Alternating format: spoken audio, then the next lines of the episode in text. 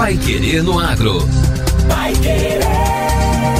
O Jornal do Agronegócio. 91,7. A geografia e o clima do Vale do Ribeira, com um horizonte cheio de morros e amplitude térmica que intercala o calor do dia com o friozinho da noite, trouxeram um sabor único e marcante à polcã de Serra Azul. Tanto que a fruta se tornou uma das grandes marcas do município, maior produtor nacional do cítrico, responsável por 10% das tangerinas produzidas no país. As várias plantações com árvores cheias de frutos amarelos dão inclusive um charme a mais à bela paisagem da cidade. A vocação do Vale do Ribeira para a citricultura, de Cerro Azul em especial, foi identificada muito cedo, ainda na época do Império, e atravessou gerações. No início, a predominância era da laranja, mas já faz cerca de 50 anos que a Poncã ganhou as graças no cultivo. A rusticidade da planta, que não exige um manejo muito refinado ou um uso intensivo de agrotóxicos para o controle de pragas, pesou bastante nesse processo. O prefeito Patrick Magari salientou a tradição da região nessa cultura e afirmou que o município já trabalha para conquistar a indicação geográfica que determina que certo tipo de produto é encontrado somente naquele local. Ao tipo de solo, além de ser possível perceber a peculiaridade da qualidade da tangerina poncã aqui do Vale, que é realmente uma poncã diferenciada. A poncã daqui ela tem mais suco, ela tem uma coloração é, diferenciada e ela tem uma doçura por conta do clima e altitude, né? Mas ela é mais doce do que as poncãs produzidas em outros lugares. Segundo o Departamento de Economia Rural da Secretaria de Estado da Agricultura, o DERAL, 80% da tangerina paranaense é colhida no Vale do Ribeira. O estado é o segundo maior produtor do cítrico no Brasil, atrás apenas de São Paulo. As frutas são comercializadas principalmente na região de Curitiba, mas são destinadas também a outras regiões do Paraná e também para estados vizinhos, como Santa Catarina. Em Cerro Azul, a área plantada chegou a 3.280 hectares em 2019, quase a metade do cultivo no estado, que contou com 7.210 hectares plantados. O município respondeu por 43% da produção, com uma colheita de 50.740 toneladas e um valor bruto de produção que atingiu 55 milhões e 900 mil reais. Muitas das propriedades do município revelam a tradição familiar da cultura das tangerinas. A Gilson França, de 27 anos, faz parte da terceira geração de uma família de agricultores que tem a Poncã como carro-chefe da produção, como ele mesmo explica. Desde o do meu avô. Já de, desde que eu nasci, já, já, o pessoal já mexia com Poncã e mandioca, no caso. Pai, a mãe, o avô e a avó. A propriedade de França, com cerca de 5 mil hectares, tem cerca de 3.600 pés de tangerinas e produz também mandioca, que é plantada junto com as árvores jovens da fruta cítrica, enquanto elas ainda não estão produzindo. Assim como na família França, a produção de poncã está concentrada nas pequenas propriedades, conforme detalhou o secretário municipal de Agricultura e Meio Ambiente, Luiz Paulos. A citricultura, mais especificamente tangerina poncã, se adaptou-se muito bem por causa do clima, não foi muito bem aqui. E outra coisa, é rústica também, né? O trato cultural, o manejo, não exige muito. Por exemplo, ele faz ali tipo uma ou duas roçadas, por exemplo, ele já colhe um produto de boa qualidade, vamos dizer assim, que quase que orgânico, né?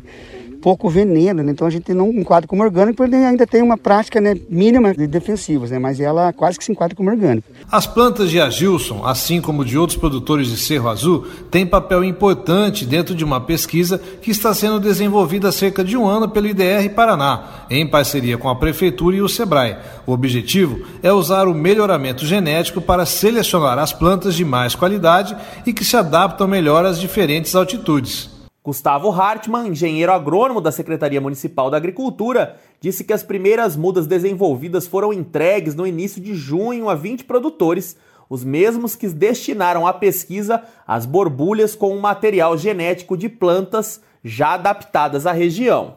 O objetivo desse trabalho é trazer materiais que são adaptados da região para um sistema que seja regulamentado pelo Ministério da Agricultura, né? Porque hoje a produção de mudas ela não tem uma tecnologia empregada, elas são produzidas a céu aberto, então elas estão sujeitas a diversos tipos de doenças.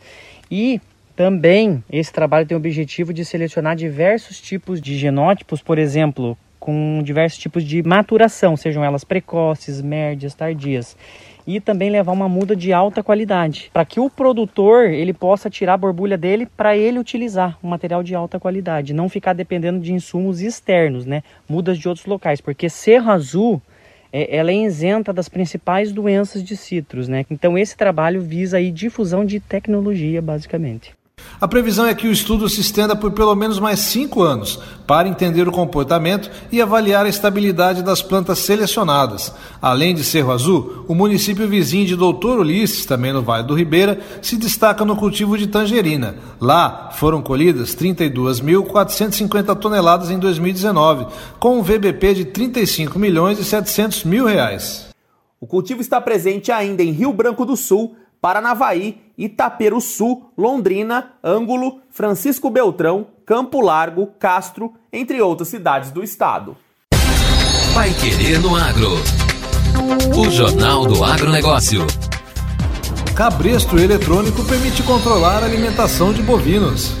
Os pesquisadores do IDR Paraná e da UTFPR, campus de Pato Branco, região sudoeste do estado, desenvolveram um sistema de sensores que, acoplados a um cabresto, é capaz de obter e transmitir dados sobre a ingestão de alimentos por bovinos, ovinos, caprinos e bubalinos.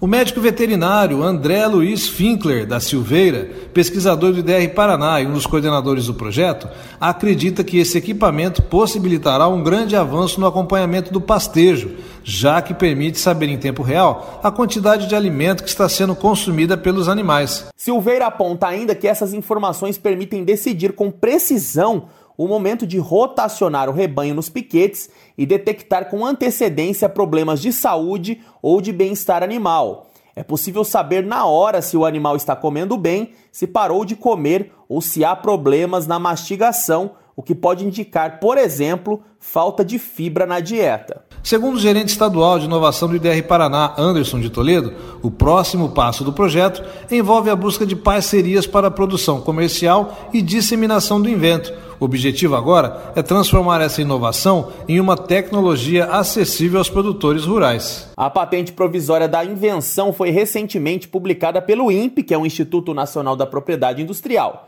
O projeto de pesquisa recebeu financiamento do Conselho Nacional de Desenvolvimento Científico e Tecnológico, o conhecido CNPq, além de recursos próprios do IDR Paraná e da UTF-PR. E essa foi a edição número 363 do Pai Querendo Agro. E fique conosco durante a programação para mais notícias do agro e toda a região de Londrina, aqui na 91,7. Até amanhã. Um abraço aos ouvintes e até amanhã. Você ouviu Pai Querer no Agro. Pai Querer. O Jornal do Agronegócio. Contato com o Pai Querer no Agro pelo WhatsApp 999941110 ou por e-mail agro@paiquerer.com.br.